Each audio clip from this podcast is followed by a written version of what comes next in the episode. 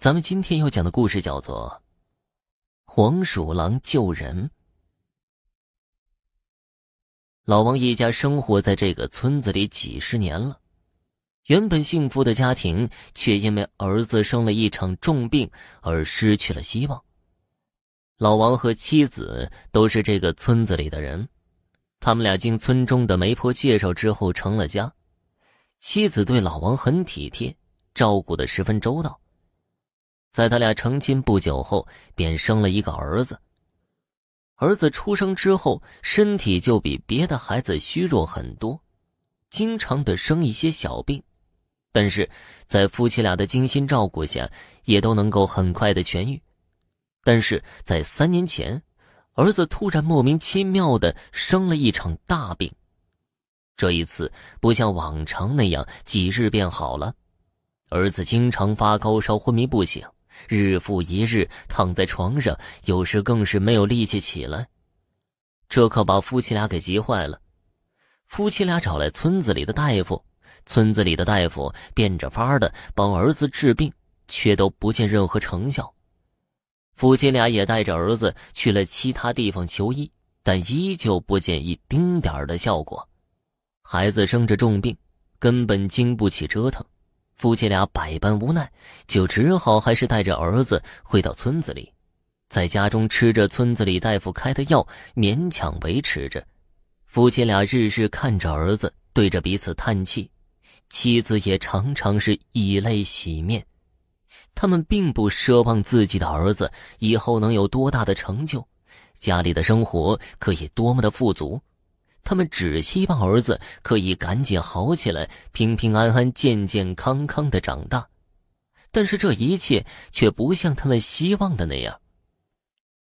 这天呢，夫妻俩听村子里的村民说，在村外不远处有一座小山，那山上有一个庙，据说那庙里的雕像是几百年前就被供奉在那里的，十分灵验。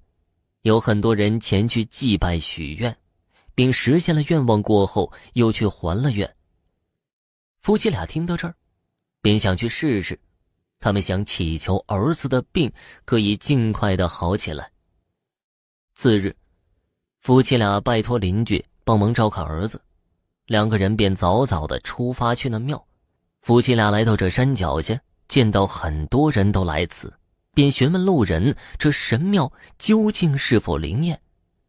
路人纷纷表示：“这神庙确实有不同寻常之处，不然也不会有人不远千里前来祭拜。”夫妻俩听到这话，有些激动，便赶紧朝着庙前去。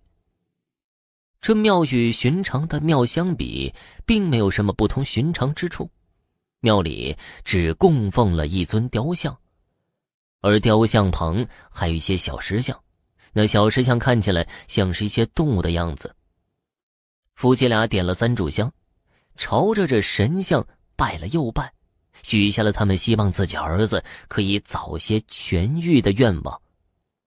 拜完了神像，许完了愿，夫妻俩便出了这神庙，准备下山了。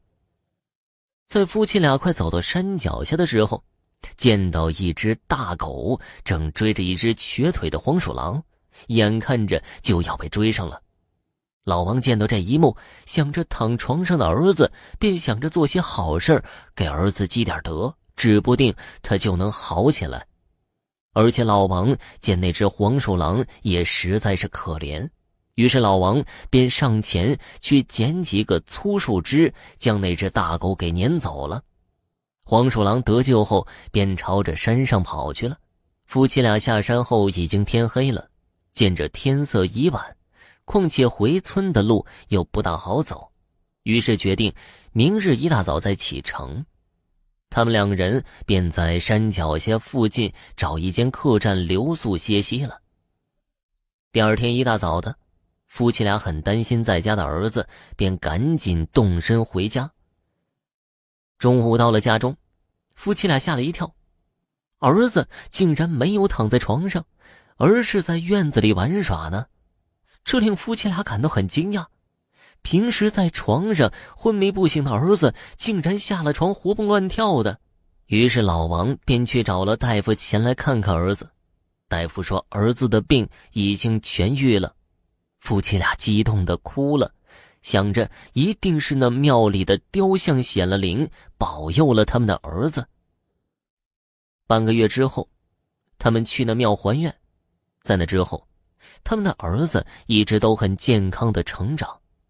然而，他们不知道的是，救了他们儿子的并不是什么庙里面的雕像。而是他们不经意间救了的那只黄鼠狼，那瘸腿的黄鼠狼一直生活在这山上，那日不幸遭山上野狗追逐撕咬，幸得老王相救。所以说，凡事都是有因有果的。若不是老王想起了儿子，救了那只黄鼠狼，那黄鼠狼也不可能投桃报李，救下他们的儿子。听众朋友。本集播讲完毕。